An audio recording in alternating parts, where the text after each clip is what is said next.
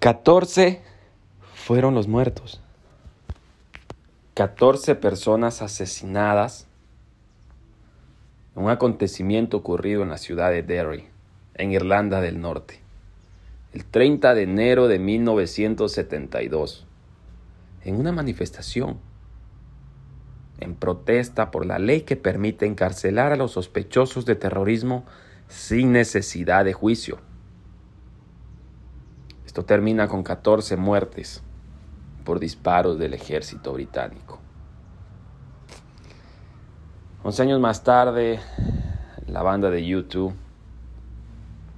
convierte este acontecimiento en uno de sus éxitos más contundentes. Buenos días, buenas tardes, buenas noches. Hola, hola, mi nombre es Roberto Ayala. Esto es Cunta Radio con Sunday, Bloody Sunday.